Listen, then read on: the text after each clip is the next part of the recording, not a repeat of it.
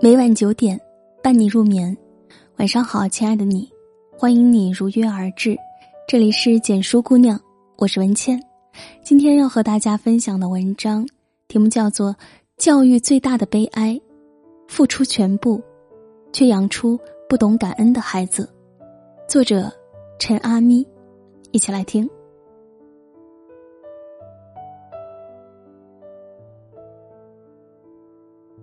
假期去好友家玩儿，到点了，他赶着带孩子去参加一个比赛，却不赶巧，从卧室里赶出来送孩子的姥姥脚底打滑摔了一跤，瘫在地上不得动弹。但老人还是一个劲儿的摆手说：“孩子比赛要紧。”好友开始手忙脚乱的打幺二零急救，等救护车来的时候，因为也恰逢开赛时间。孩子在一边焦急的埋头拧着衣角，却又不敢吭声。我问：“孩子赶着时间，需不需要我先送过去，再回来帮你？”他摆了摆手，然后回头看着孩子，严肃的说：“姥姥才是最重要的。”然后几句话安抚孩子的情绪之后，引导他开始打下手，一起照顾姥姥。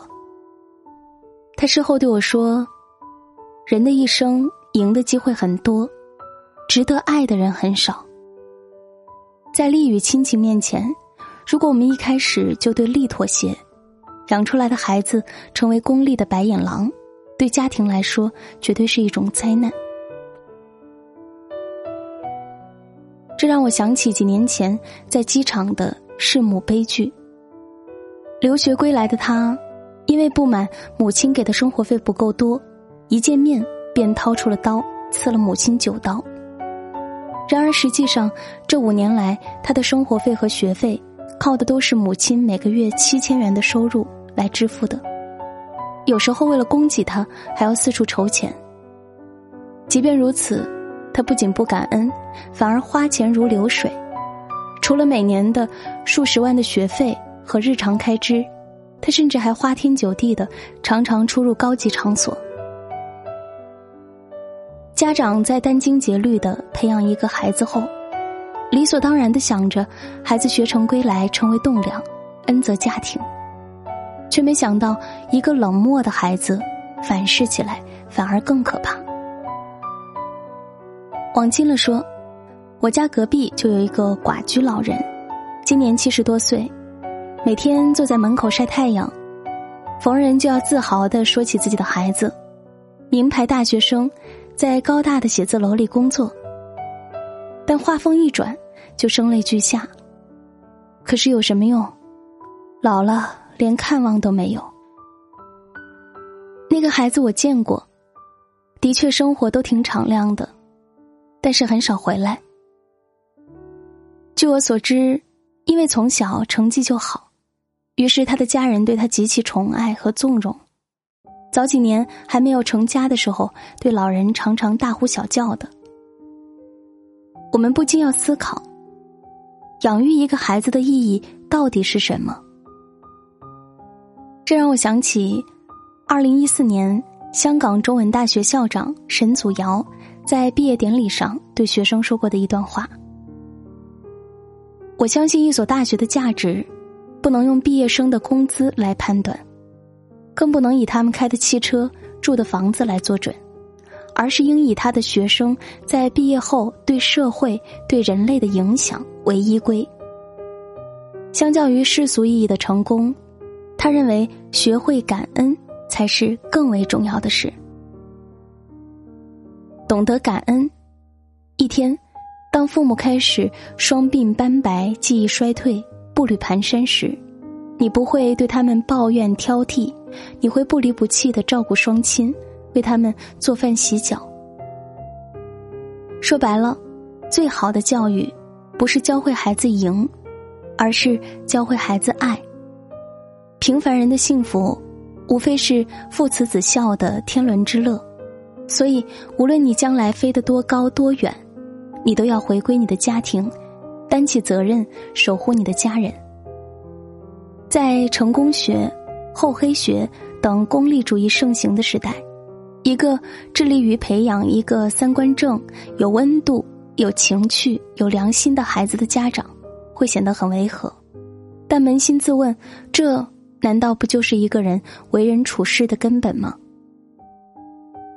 我记得我上中学的时候，学校里很出名的是高年级的一对兄妹，两人包了文理科的状元。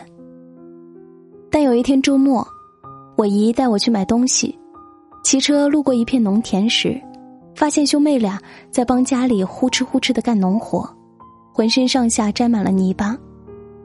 我一愣在那里，心疼的问他们的妈妈：“这么优秀的孩子，怎么大热天的让干农活呀？”他们的妈妈直起腰来，先是一愣，估计是不知道怎么回答。毕竟孩子优秀和体谅家人并不是相对立的呀。然后只是礼貌的笑了。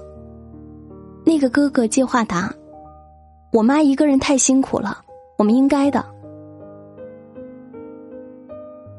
是的，去体谅自己的家人是应该的，和你是否优秀无关。体谅他们为自己烹煮一日三餐的辛劳，体谅他们为了供养孩子上学的艰辛，体谅他们日常的艰辛和不易。然而，观察我们身边不乏有我姨这样的想法的人，只要你考一百分，家务全免，考 A。我给你奖励最新款手机，管好你的学习就好，其他不用你。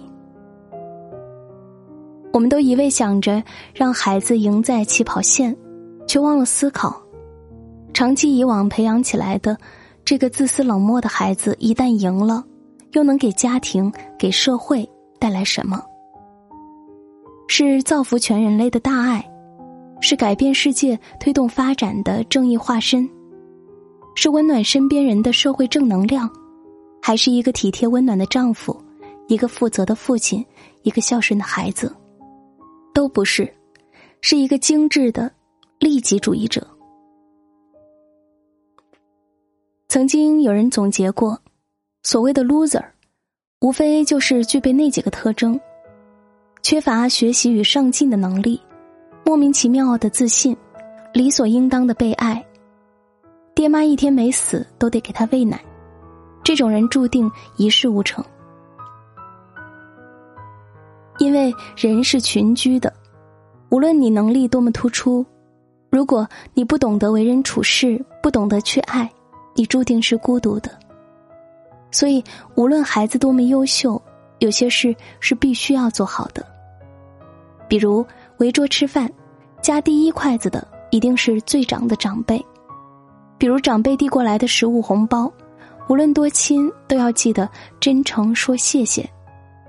比如心里再不快活，也不能把气撒在最亲的人身上。比如看到大人忙得不可开交，要主动上去搭把手。比如逢年过节要挨个问候，祝福节日快乐。不要觉得这是繁文缛节。如果从小连最基本的感恩和礼貌都做不好，呕心沥血养出来的孩子再精英，与家庭也是冷漠生疏的客。相反，一个孩子拥有了爱的能力，外界反哺回来的将同样是温暖和善意。这些温暖和爱，才是培育幸福和快乐最肥沃的土壤。当爱。作为一个动词存在着，它的背后包含着体谅、感恩、体贴、温柔等一系列动词。养一个有爱的能力的孩子的难度，丝毫不亚于养一个品学兼优的孩子，因为人的天性里本藏着诸多的恶习，包括自私、贪婪、惰性、冷漠，而一个合格有前瞻性的家长，要善于引导。循循善诱的帮孩子克服这些人性的弱点，塑造出一个好的人格。这期间要经历对孩子熊的抓狂，对教育方式是否正确的困惑，对孩子未来方向的迷茫。没有一对爹妈是容易的，而我相信，大多的家长对孩子最大的祝愿还是快乐幸福，快乐的活着，健康的活着。无忧的活着，富裕的活着。在《亲爱的安德烈》一书中，孩子安德烈跑去厨房问正在做饭的妈妈：“如果我以后没有你们所期望的那么优秀，没有考上理想的高中、理想的大学，长大后也没有找到合适的工作，过着平庸的生活，你们会不会对我很失望，很讨厌我？”那位母亲给的回答是：“对我最重要的，安德烈。”不是你是否有成就，而是你是否快乐。在这个世界，人人都想当英雄，却没有人想帮妈妈洗碗；人人都想考第一，却没有人想帮外面等候的爸爸送瓶水。然而，地球人并不需要多一个站在高级写字楼的精英，他们需要的是一个拥有责任感的男朋友。一个温柔的丈夫，一个孝顺的孩子，或者一对会体谅的父母。孩子，你可以不优秀，但你不能不会爱，因为你最终的快乐和幸福是在家里。好了，这篇文章就和大家分享到这里，希望大家可以有所收获。如果你喜欢这篇文章，欢迎在文末为我们点击“好看”。如果喜欢我的声音，也可以关注我的个人微信公众号“今晚九点半 FM” 大写的 FM，关注我，每天晚上睡前听文倩为你读书。让我们明天再见。妈说：“快点回来。”妈妈她说不要离开。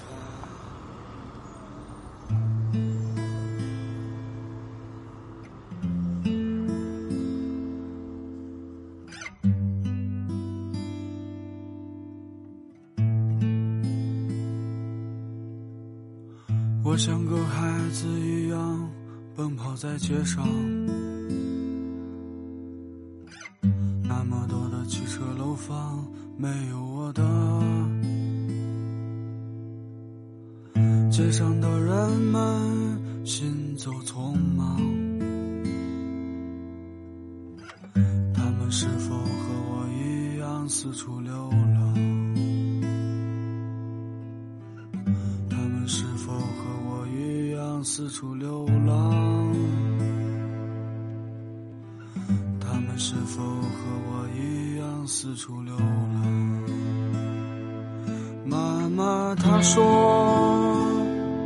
快点回来。”妈妈她说：“不要离开。”天空也说：“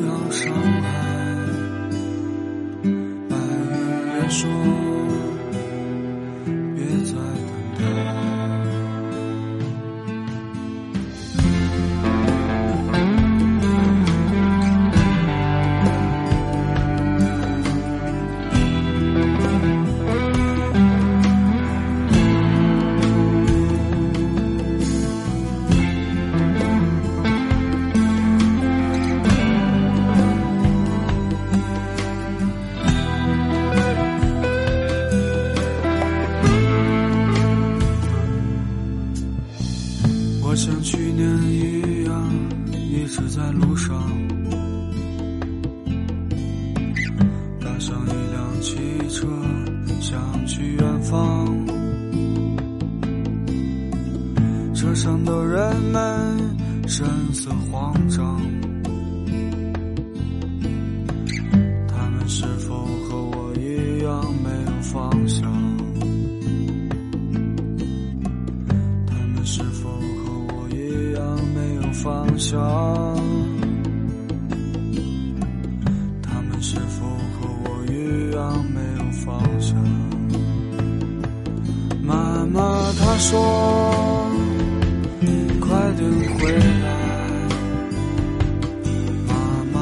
说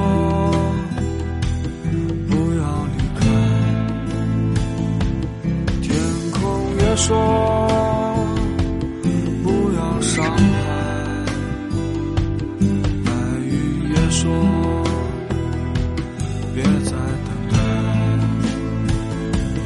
妈妈她说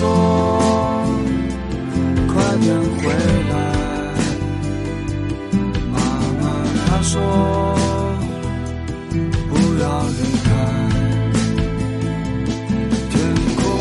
说不要伤害，白云也说。